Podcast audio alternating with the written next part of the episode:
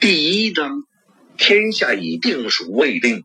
第四十节拥立，是从建昌那边送来的消息。杨有才以为邓明有所怀疑，就强调了一句。但其他各路也都有相同的消息传来。现在建昌那边的军心怎么样？我来之前就听说那里人心惶惶。邓明不知道文安之给成都的信中说了多少，不过他估计没有说全。邓明原原本本的把庆阳王冯双礼向凤节求援的事情告诉刘耀和杨有才。哎呀，怪不得之前庆阳派人来要我援军。杨有才听明白事情的来龙去脉后，叫了一声。他告诉邓明。冯双礼前些日子曾经向成都请求援军，指明要由忠心耿耿的军官带队。不过他向刘耀借兵的理由是吴三桂可能会派小股部队进攻建昌，他手中的兵力不足。两位将军是怎么回答他的？听闻安之介绍过，成都这里都是旧川军。邓明猜他们肯定不会管冯双礼这种前西营将领的死活。我们连守卫城墙的岗哨都派不出来，哪里还有兵力支援建昌？果然不出邓明所料，杨有才两手一摊，脸上满是无可奈何的模样。其实这表情还有做给邓明看的意思。当初接到冯双礼的求援信后，刘耀和杨有才他们当即就予以拒绝，而且背后还对这帮西贼一通冷嘲热讽。以前盘踞建昌的军头是旧川军，是刘耀他们的朋友。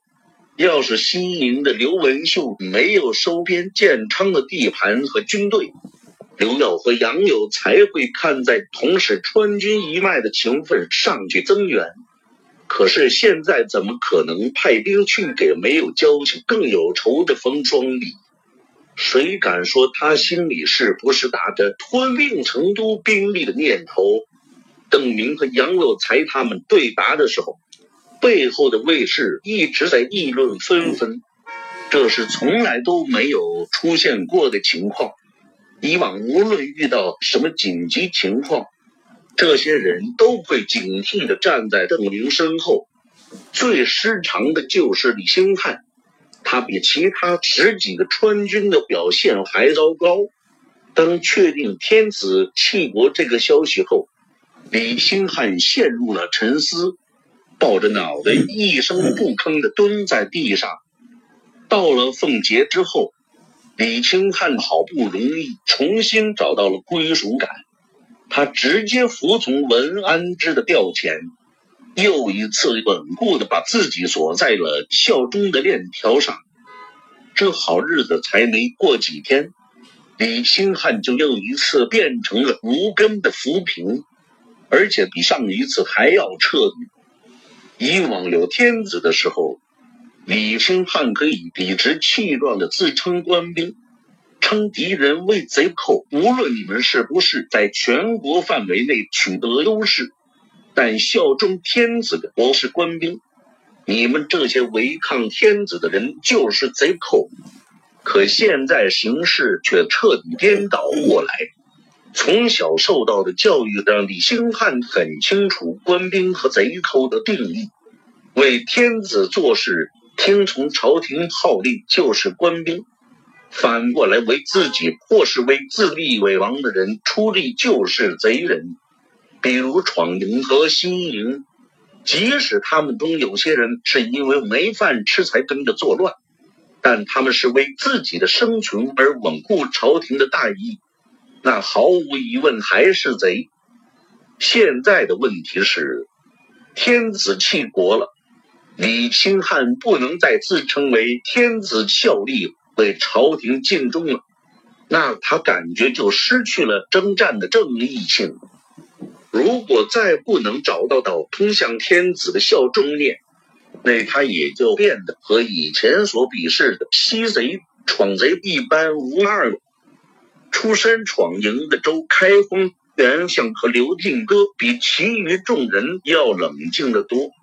他们也知道形势已经非常危急，天子弃国就相当于统帅在战场上弃军，潜逃永历天子的举动会摧毁明军残存的士气，让天下人内心对满清最终的胜利变得毫不怀疑。三个闯营的人当然不像川军那样尊敬热爱天子。但得知此事后，也感到一阵气闷。他们真想不出来，还有什么必要继续效忠这样的天子？问明情况后，邓明点点头，嘱咐两位成都的将领道：“我来督府的事情，还希望保守秘密。等玛丽恢复好后，我就去建昌。邓先生还去建昌？我们还要去建昌。”身后的三名闯营卫士和站在对面的杨有才止不住一起喊出声来。本来杨有才以为邓明已经知道永历潜逃到缅甸去了，至于邓明一行去建昌办什么事情，他就管不着了。作为下属，自己只是习惯性的服从文安之的命令。但现在知道邓明并不知道这件变故，而文安之派邓明去建昌的目的是安抚军心。无论是刘老杨有才，还是袁相刘进哥和周开荒，他们都猜测建昌那里气氛诡异，军队随时可能失控叛乱。邓明再去建昌，显然是凶多吉少，是吧？我们不去建昌，去哪里？邓明仿佛在说一件很平常的事情。万万不可！川军和闯营的人们这次难得一见统一，齐声阻拦。话刚出口的时候，刘敬德心中一紧，发现自己又违背了父亲和师爷的意思。首先出言违逆邓明的意志。但随即发现，在场的人几乎都出声反对，自己胆色也为之一壮。邓明扫视着周围，寻求赞同者，只看到大家都在摇头。最后看到他抱着头蹲在地上一动不动的李清汉，就点名道：“李千总，你愿意跟我去建昌吗？”根据邓明的经验。李清汉和赵天霸有一个共同点，就是生怕别人小看了他。这种质疑他胆色的问题一出，肯定能获得邓明想要的答案。有了第一个赞同者，剩下的事情就好办多了。这个问题就好似是一根针，李兴汉像是被扎了一下，从地上跳起来，大喊道。天子弃国，卑职不，微臣敢请殿下登基。李清汉的喊声好似平地惊雷，把邓明公的脑袋嗡的一声。暗想：李兴汉这家伙蹲在地上的时候，脑子里都在琢磨什么呢？被雷轰到的不仅仅是邓明，卫队中另外十五个川兵也反应过来。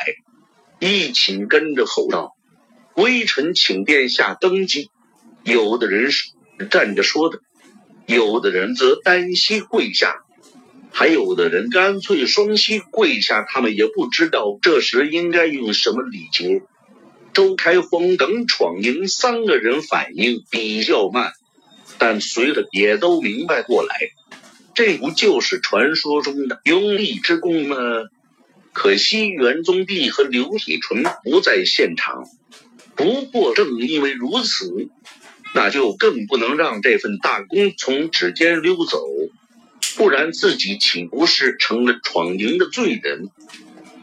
微臣敢请殿下登基，身后又跪下三个。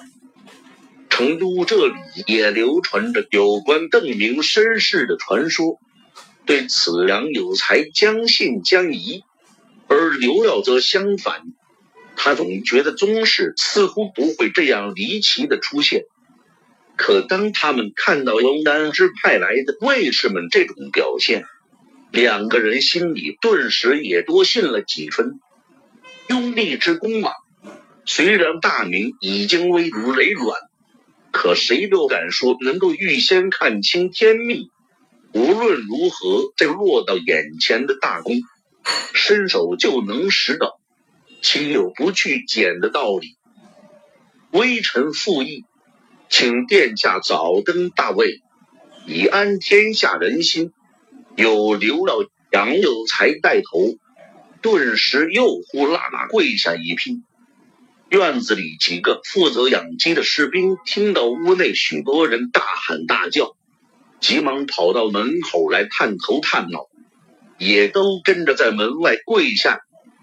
片刻后，那几个掌机的觉得距离有点远，邓明可能看不见，又站起来跑进屋，跪在其他人身边。现在不是时候，邓明不可能同意这个提议。首先，确实不是时候；其次，如果要继承大统，还能藏着掖着不说明自己的身世吗？都师文安之。晋王李定国都不知道是什么态度，邓明可不想再因为自己导出一场堂会内讧，但众人都不同意，开始七嘴八舌的一起嚷嚷。现在就不是时候，邓明不与他们多做争论，他知道，只要一开始自己不是宗室的话题。那就是扯上几天，也未必能说服众人。当务之急还是去建昌，不能在其他问题上浪费时间。多亏文安之的启蒙，邓明对这个时代人的心理有了一些了解。他要大家站起身，同时不忘安抚众人道：“我会记得，你们是第一批拥戴劝进的。”靠着这句话和邓明的坚定态度，总算打消了众人立刻完成拥立伟业的企图。看着大伙面上露出的喜色，邓明暗叹自己假冒宗室的技术从无到有，如今已经是非常娴熟了。不过他转念一想，觉得自己还是没有骗人。他只是保证不会忘记这些人拥戴自己登基，但依旧没有承认自己和大明皇族有什么关系。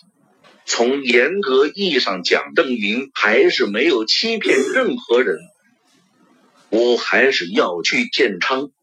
等屋内恢复原状后，大家都站起身来，还多了几个养鸡的。邓明旧话重提。殿下不可！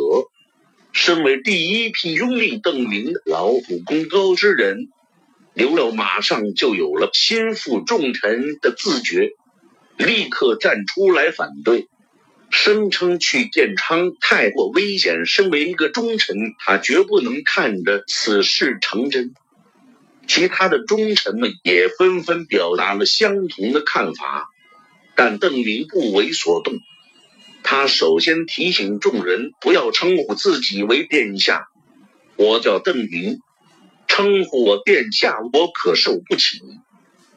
邓先生，邓先生，众人马上又恢复了原先的称呼。现在邓明对“忠君”这个词的意义也有所认识，在他看来，就和前苏联布尔什维克党的组织原则是一回事。皇上的命令等同于组织的决定，理解也要执行，不理解也要执行。刚才赵谦总问：“天子弃国，刘将军，你们怎么还在种地？”刘将军回答说：“不种地又能做什么？是不种地就要挨饿。天子弃国了，但都府的将士们还是要吃饭。”要活下去，我们也是一样。天子弃国了，但我们还是要继续抵抗。要和鞑子战斗下去，所以不去建昌，我们还能干什么？难道我们眼睁睁的看着建昌落入鞑子的手里，看着云南的官兵覆灭？等到达子把所有的友军都消灭干净以后，从容不迫的来成都打我们，然后去奉节、去三峡吗？除非我们投降。邓明知道，如果历史不出偏差的话，那明军没有几年时间了。每一次想到这里，他就心急如焚的想去制造点什么变数。要争分夺秒的改变历史进程，可是你们会投降吗？邓明的目光从众人身上扫过，跟他从奉节来的卫士们一起挺直胸膛，齐声答道：“誓死不降。”刘耀和杨有才的脸上也露出坚毅之色，带着他们的士兵一起保证道：“绝不降落。”笔者淡。历史上先是永帝弃国，然后建昌等地的守军纷纷倒戈，接着高明瞻率领一万清军进攻成都。得知建俄、绵竹、江油等地的明军都闻风投降后，绝望的刘老杨有才无法抵抗，逃离成都，不知下落，可能隐姓埋名，也可能死在川边的山中。天子可以弃国，但是也可以回来。既然有没有天子，我们都不降落，那有没有天子，我都要去建昌。邓明表达了自己不可更改的决心。我绝不会坐视任何一支友军覆灭，即使为此要亲临险境，也在所不辞。想起邓明在万县时的表现，周开荒。李兴汉等人都明白，绝不可能说服他回头，就转而支持他的决定。杨有才也拍着胸脯保证，都府大概还能抽出两百精兵，末将带着他们随先生一起去建昌。没有供他们用的马匹吧？得到否定的回答后，邓明就表示不需要这支部队。毕竟成都也需要一些起码的自卫兵力，而且带着这么多兵马，不但会拖慢速度，还会目标过大，容易惊动敌人和潜在的敌人。他再次强调道：“马玉一旦恢复，我马上就去建昌。我们来都府的消息，务必对那里保密，末将遵命。”两位将军自称本将军好。邓明开始询问建昌的兵力。之前那里没有军队，只有刘文秀运来的四万多丁壮，这些都是没有组织的农兵，不然刘文秀走的时候也不会留下。这批人应该没有什么战斗力，只能任人摆布。但冯双礼带来的部队是有战斗力的。其中主将派和主战派争吵不停。邓明想知道最坏的情况下他要面对多少人。庆阳带来了大概三千人，成都这里倒是一直有建昌方面的消息，而且冯双礼作为一个客将也没有封锁消息的能力。原来的说法是旗鼓相当，那就是一半对一半。现在呢，是不是要两千对一千呢？邓明一边说，一边对众人笑道：“那就是我们二十人要对付多出来的一千，总比在万县十强。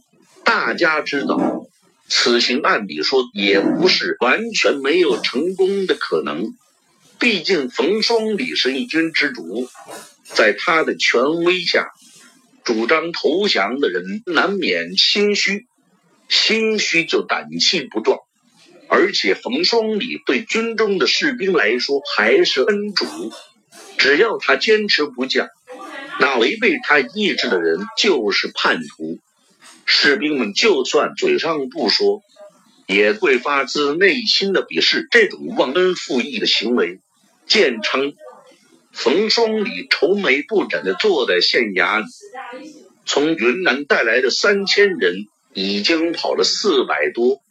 得知永历天子又一次远遁后，建昌的形势已经彻底失控。现在几乎没有人再提什么北大明继续战斗下去的话。为什么还要战斗？连天子都不愿意为这个国家战斗。在将士们为他能够坐稳皇位而流血牺牲的时候，天子倒用行动明确表示他。不愿意为这个皇位冒任何风险，他不认为皇位值得自己去冒险，更不用说为此去努力奋战、拼命流血。一个步将从门口走进来，恭敬地向座位上的冯双礼行礼，然后走向前来，小心翼翼地问道：“王爷，平西吴三桂那边又来信了？”冯双礼挑脸看了一下，来人是心腹军官狄三喜，多年来一直跟随在自己左右，在得知永历出逃前，一直倾向主战派。我不投降。冯双礼摇摇头，他很清楚吴三桂来信是为了什么，也知道现在部下们的心思，是为了老大王吗？狄三喜轻声问道：“冯双礼是孤儿，自幼被张献忠收留抚养，对张献忠有一种类似儿子对父亲的尊敬和热爱。因为张献忠是与清兵交战时战死的，那么清廷就是冯双礼的敌人。”冯双礼没有说话。狄三起悲伤的又问了一句：“王爷。”我们现在为谁而战？依旧没有得到回答。冯双礼根本无法回答这个问题。他视之为父亲的张献忠战死了，所以他转而效忠孙可望，西宁接受永历的招安。冯双礼成为了明朝的臣子，跟着刘文秀去四川继续与清兵厮杀。孙可望要篡位。冯双礼不反对，因为他忠诚于西宁。但孙可望投靠清廷以后，冯双礼是否与晋王李定国和蜀王刘文秀交战，他打不过也不愿意打，考虑再三还是投降了。因为李定国和刘文秀都是西营的人，都不是他的敌人。刘文秀死后。李定国把冯双礼及其手下定为老秦兵，对他们百般提防。冯双礼尽管不满，却没有让这种情绪影响自己的行动。他拒绝了清军的劝降，即使孙可望给他写来亲笔信，直到领兵来建昌，冯双礼还是继续效忠明朝。和这个时代的绝大数人一样，一个效忠的对象是他不可缺少的东西。冯双礼和他手下的将士需要一个为之而战的目标。可是永历皇帝又气不了，冯双礼还守卫建昌做什么？他为谁而守？为死去的张献忠、刘文秀，为投降清廷的孙可望。为不信任他的李定国，还是为抛弃天下的永历皇帝？我不投降。冯双礼再次重申道。狄三喜脸色一暗，就要退出去，但我不拦着你们。在狄三喜退出去之前，冯双礼又说道：“兄弟们跟着我这么多年，我没有本事。”不能带着大伙儿共富贵，但也不会让兄弟们陪着我去死。